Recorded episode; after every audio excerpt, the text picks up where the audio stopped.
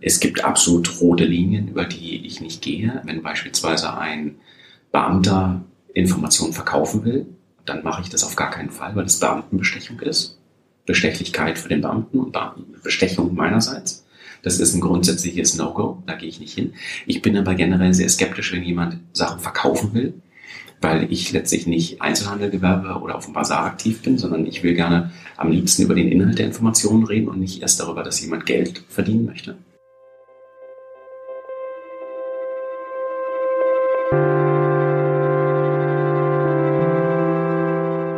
Geschichte hinter der Geschichte. Der wöchentliche Podcast für Freunde der Zeit.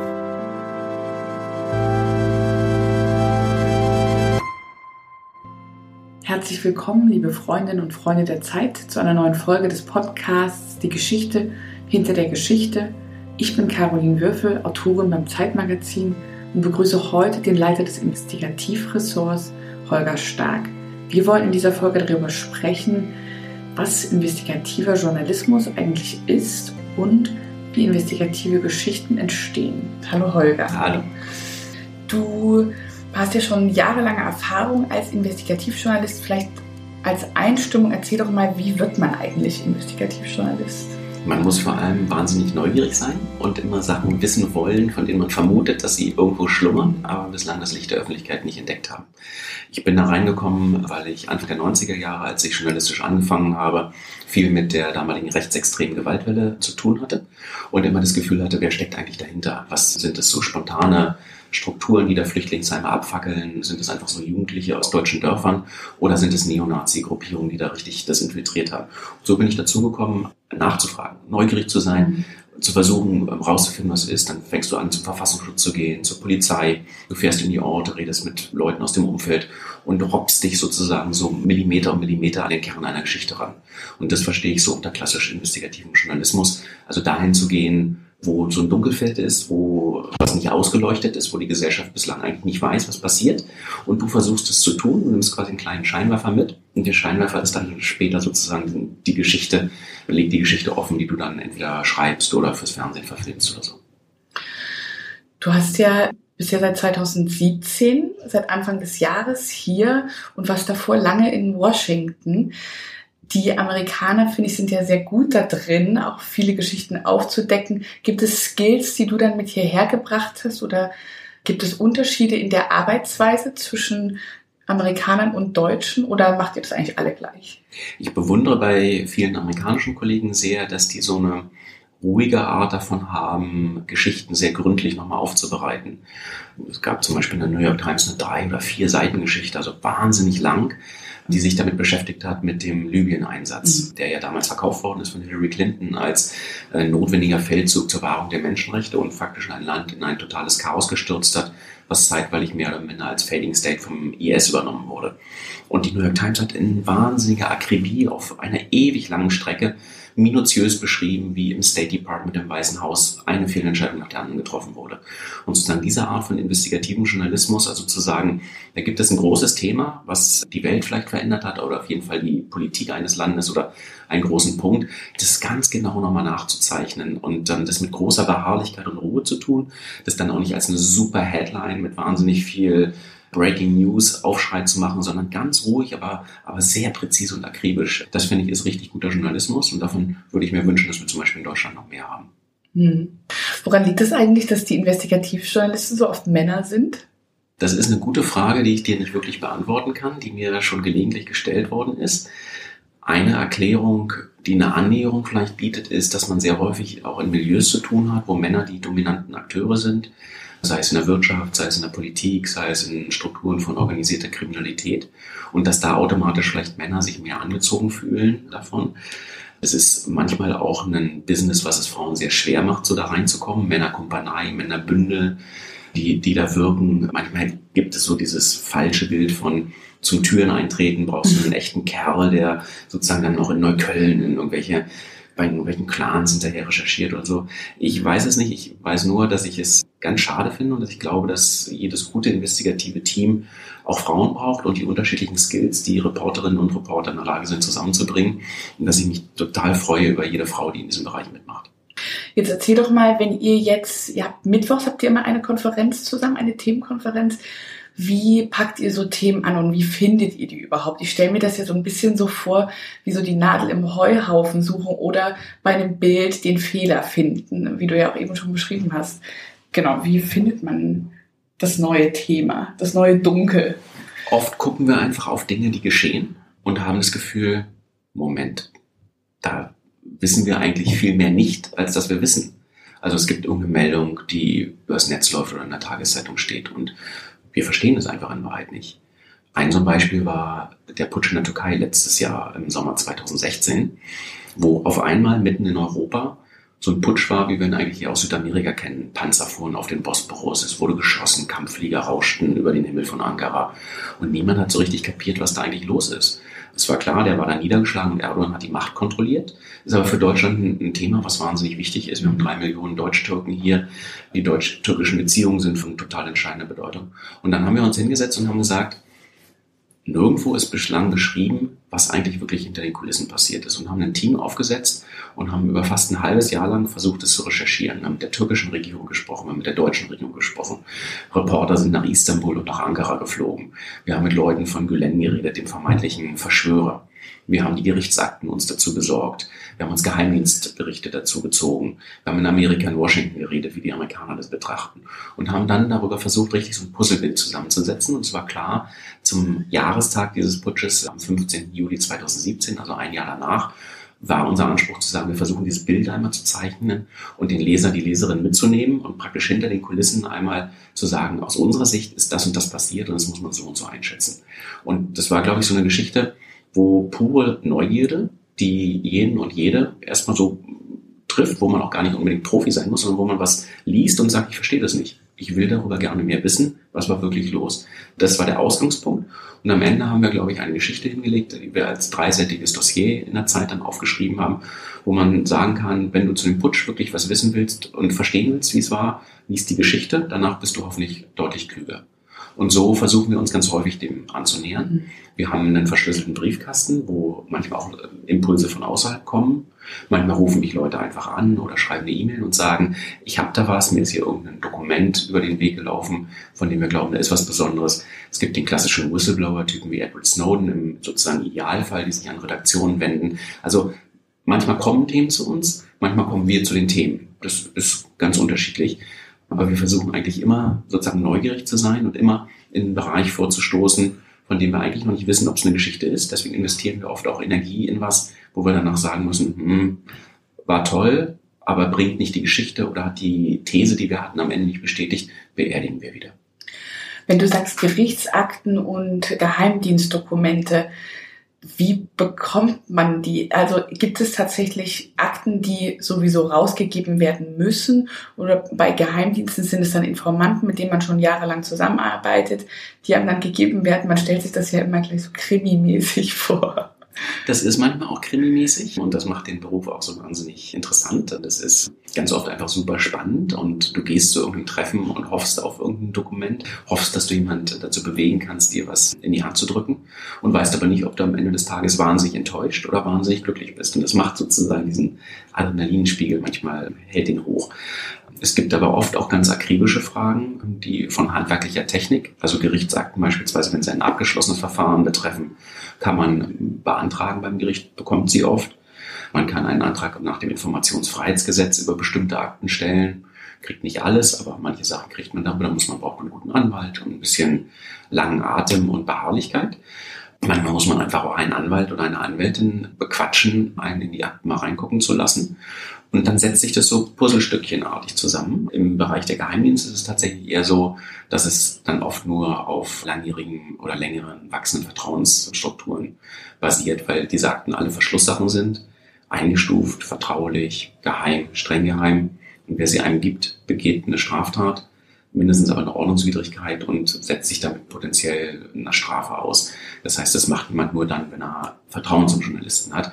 Das heißt, ein Teil unseres Jobs ist es auch, Vertrauen aufzubauen und vor allem, und das ist das Wichtigste, Informanten zu schützen. Wer zu mir kommt, der weiß, dass er ganz sicher sein kann, dass der Name nicht rausgegeben wird, dass wir nicht in einem Halbsatz doch mal sagen, das hat uns aber so und so erzählt, dass Dokumente, mit denen wir arbeiten, gereinigt werden von Zeitstempeln beispielsweise, von Faxkennungen, was auch immer, E-Mail-Absendern, dass wir versuchen, damit höchstmöglich professionell umzugehen und derjenige wirklich weiß, Informantenschutz steht über allem, im Zweifelsfall über, auch über einer schnellen Headline.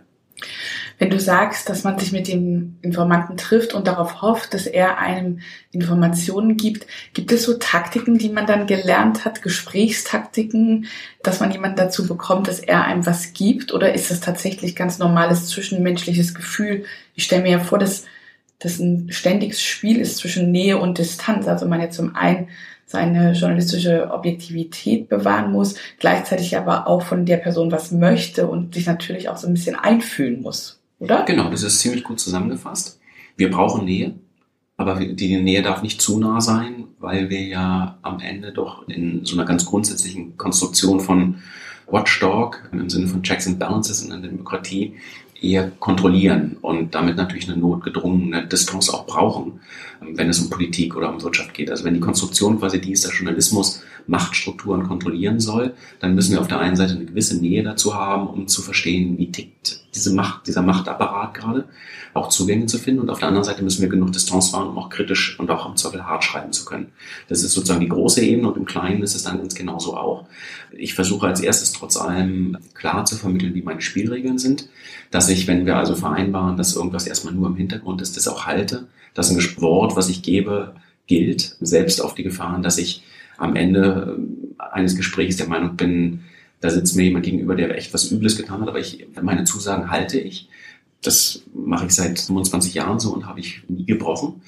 Und wenn mir jemand was erzählt, dann weiß er erstmal, das ist sozusagen, findet in einem geschützten Raum statt. Dann versuche ich meine professionellen handwerklichen Techniken sozusagen auch offen zu legen. Also ich sage, wenn wir über ein Dokument reden, dann hat er mein hundertprozentiges Wort, dass ich nicht in der Redaktion rum erzähle, woher das ist, dass es technisch gesäubert wird, sodass selbst wenn es irgendwo mal gefunden wird oder so, nicht irgendwelche digitalen Spuren zurückverfolgbar macht. Ich sage auch immer, ich will nicht einfach so eine E-Mail haben, wo drin steht, was alles ganz geheim ist, weil E-Mails im digitalen Zeitalter faktisch offen und mehr oder weniger für fast jeden einsehbar sind. Wir wissen spätestens seit der Snowden-Affäre, dass die Amerikaner, aber auch die Russen, die Chinesen, der deutsche Dienst das Netz breit scannt. Das heißt, ich will keine E-Mail haben, an der ein geheimes Dokument hängt, weil das mein Informanten potenziell gefährdet. Und so versucht man sozusagen die Schilderung des letztlich professionellen Handwerks, Vertrauen aufzubauen und demjenigen das Gefühl zu geben, da sind die Dinge in guten Händen. Ich versuche dann auch zu sagen, was für eine Geschichte ich mir vorstellen kann. Ich sage aber auch, ich brauche sicherlich so und so lange, um all den Spuren nachzugehen. Ich will die Geschichte breit und solide machen. Mir geht es nicht um den schnellen Schuss. Ich bin nicht die Bildzeitung. Wir brauchen keine grelle Headline, sondern wir wollen richtig solides Reporting.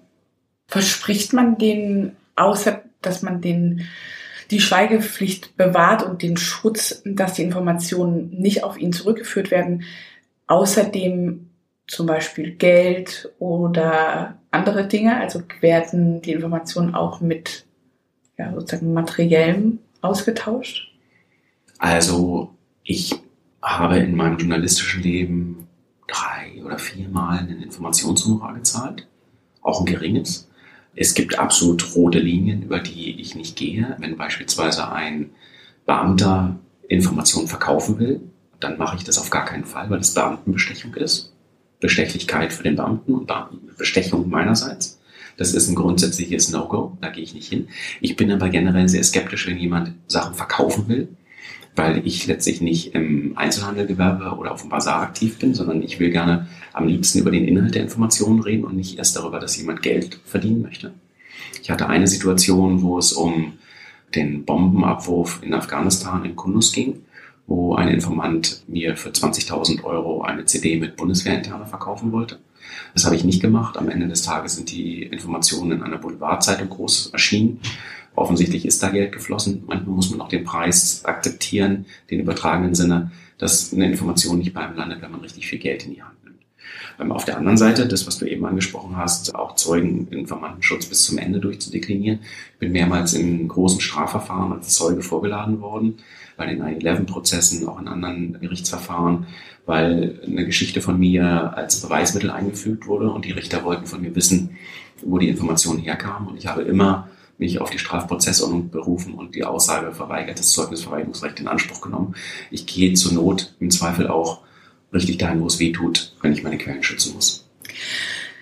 Gerade wenn das, was du gerade gesagt hast, da spielt ja auch, finde ich, das Wort Moral eine Rolle. Oder man bedenkt ja dann schon, auch wenn man jemanden trifft, der zum Beispiel was Schlimmes getan hat, dass man denkt, was passiert damit, wenn diese Geschichte rauskommt? Also was passiert? Das ist ja, bedeutet ja immer, dass ein Fehler dann gefunden wird und am Ende des Tages natürlich auch es einen Schuldigen gibt oder mehrere Schuldige. Wie geht man damit um? Dass man ja möglicherweise auch das Leben eines Menschen verändert? Es gibt eine Grenze für mich, das Leben eines Menschen gefährden. Also wo es richtig um Leben oder Tod geht. Da komme ich in so einen Graubereich, wo ich im Zweifel auch sage, manche Geschichte kann nicht geschrieben werden, weil sie möglicherweise danach Tote fordert. Es passiert sehr, sehr selten, aber solche Fälle hat es gegeben. Wenn es darum geht, beispielsweise über eine Korruptionsaffäre zu schreiben und zu enthüllen, dass jemand bestochen hat, dann ja, dann verändert das wahrscheinlich auch das Leben desjenigen. Aber es ist hoffentlich im größeren Sinne für eine Demokratie, für die Gesellschaft eher in einem reinigen Sinne was Gutes, weil eine Straftat aufgedeckt wird, die kriminellen Machenschaften hinter einem bestimmten Deal offenkundig werden und dann möglicherweise dieser Deal nicht stattfindet oder aber zumindest die Rahmenbedingungen in einem anderen Licht erscheinen, weil die Regierung möglicherweise versucht hat, was wegzumuscheln hinter den Kulissen, was so, wenn es öffentlich bekannt gewesen wäre, niemals stattgefunden hätte. Wir haben uns gerade beschäftigt mit dem Waffenexport von deutschen Kampfschiffen nach Israel in der jüngsten Ausgabe der Zeit, wo bestochen worden ist, wo der Repräsentant von ThyssenKrupp in Israel Regierungsbeamte bestochen hat. Da hätten die Regierungen wahnsinnig gerne, die Bundeskanzlerin und äh, Netanyahu in Israel, dass da ganz wenig drüber gesprochen würde. Aber kann ich nur sagen, da ist es die reinigende Funktion des Journalismus, äh, eben den Scheinwerfer dahin zu leuchten und zu sagen, hey, wait a moment, diesen Waffendeal zwischen ThyssenKrupp, der Bundesregierung und der israelischen Regierung, den hat es nur gegeben, weil da Bestechungsgelder geflossen sind, Millionen hinter den Kulissen als Schwarzgeld die den Besitzer gewechselt haben. Da hat die demokratische Öffentlichkeit ein Anrecht darauf, das zu wissen. Da sitzen mittlerweile in Israel ähm, diverse Leute in Haft. Weil kann ich nur sagen, da bin ich ja nicht derjenige als Journalist, der bestochen hat oder der eine Straftat begangen hat, sondern da schreiben Journalisten darüber. Die Verantwortung dafür trägt nicht der Bote, der, der über etwas ähm, berichtet, sondern die Verantwortung tragen die Leute, die da Verbrechen begangen haben.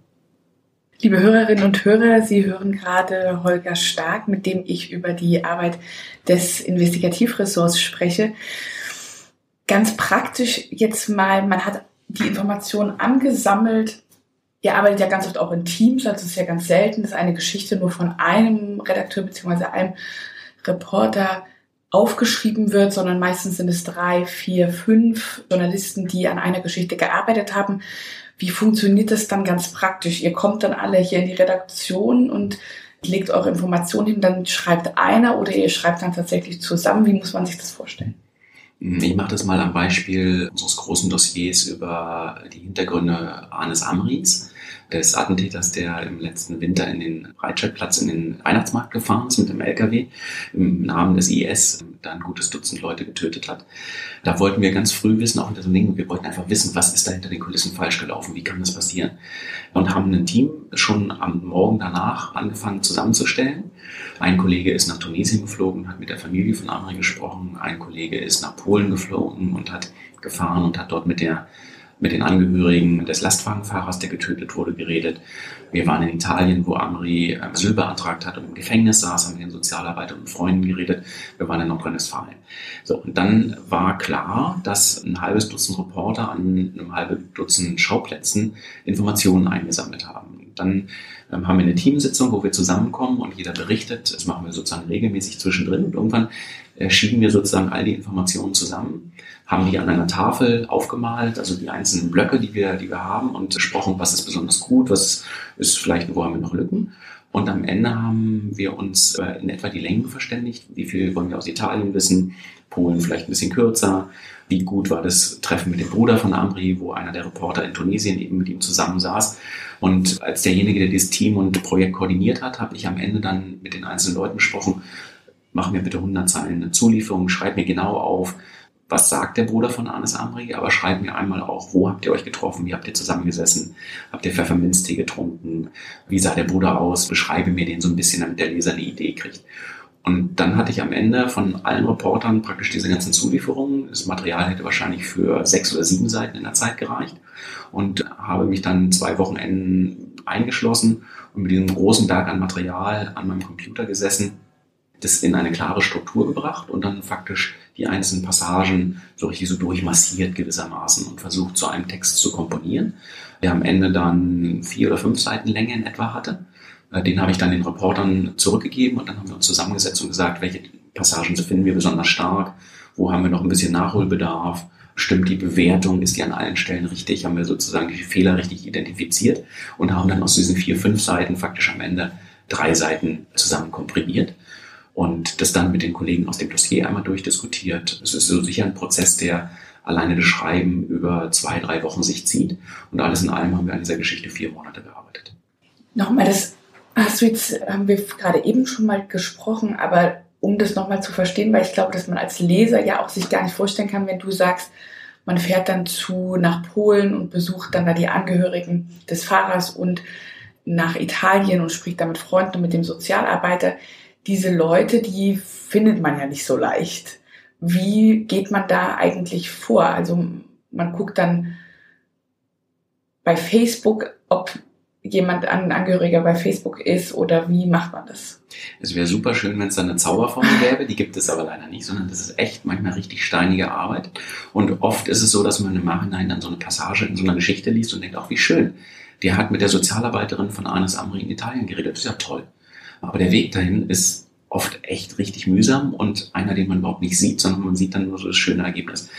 In Polen war es so, dass es vergleichsweise einfach war, weil der Spediteur, dessen Lastwagen von Amri geklaut worden ist, mit polnischen Kollegen geredet hat. Das heißt, da war es relativ simpel, da war der Name bekannt und man konnte sozusagen über die polnischen Medien dann Zugang finden. Der Bruder von Amri in Tunesien war sehr viel komplizierter. Da sind wir, haben wir verschiedene Zwischenstationen gewählt, die irgendwann dann den Kontakt hergestellt haben. In Italien beispielsweise haben wir italienische Kollegen um Hilfe gebeten, die den Fall natürlich auch bearbeitet hatten und haben gefragt, ob sie uns vermitteln können. Manchmal ist es so, dass man über einen Anwalt irgendwo hinkommt. Man weiß, da wird jemand repräsentiert und es gibt einen Rechtsanwalt, dann ruft man den Rechtsanwalt an und fragt, ob er den Kontakt herstellen kann. Manche Namen tauchen aber auch in den, in den Akten auf. Im Fall eines Amri haben wir ungefähr 10.000 Akten aus Polizei- und Verfassungsschutzbeständen aus verschiedenen Quellen uns besorgt und sind die durchgegangen. Da tauchen dann beispielsweise die Namen von Mitarbeitern irgendwo auf. Manchmal findet man eine E-Mail. Facebook hast du gerade schon erwähnt, ist sozusagen Standard auf Facebook zu suchen. Manchmal twittern Leute. Neulich habe ich einen Informanten einfach auf Twitter gefunden und dann per Direktmessage gebeten, sich bei mir zu melden, was auch funktioniert und geklappt hat. Es ist also immer so ein, so ein ganz breites Potpourri oder ganz viele verschiedene Wege. Und im investigativen Journalismus muss man sich das generell so vorstellen, wir versuchen sechs Sachen und ein bis zwei klappen. Und die ein bis zwei Sachen sind dann toll. Oder von den zwei Sachen, die klappen, wird dann eine mittelmäßig und eine wird toll. Und das ist dann aber schon super. Und die anderen vier oder fünf, die muss man halt leider gehen. Das ist wie so ein Weg in eine Sackgasse. Und dann stellst du fest, Mist, hier muss ich wieder umdrehen, da komme ich nicht weiter. Aber irgendwann hast du aus dem Labyrinth den Weg gefunden. Das war ein sehr schönes Schlusswort. Wir freuen uns darauf, dass ihr weiterhin viele Wege aus dem Labyrinth findet. Liebe Hörerinnen und Hörer, das war der Zeitpodcast, die Geschichte hinter der Geschichte. Wenn Sie noch mehr Geschichten hören wollen, abonnieren Sie uns. Wir freuen uns auf nächste Woche. Danke, Holger. Vielen Dank.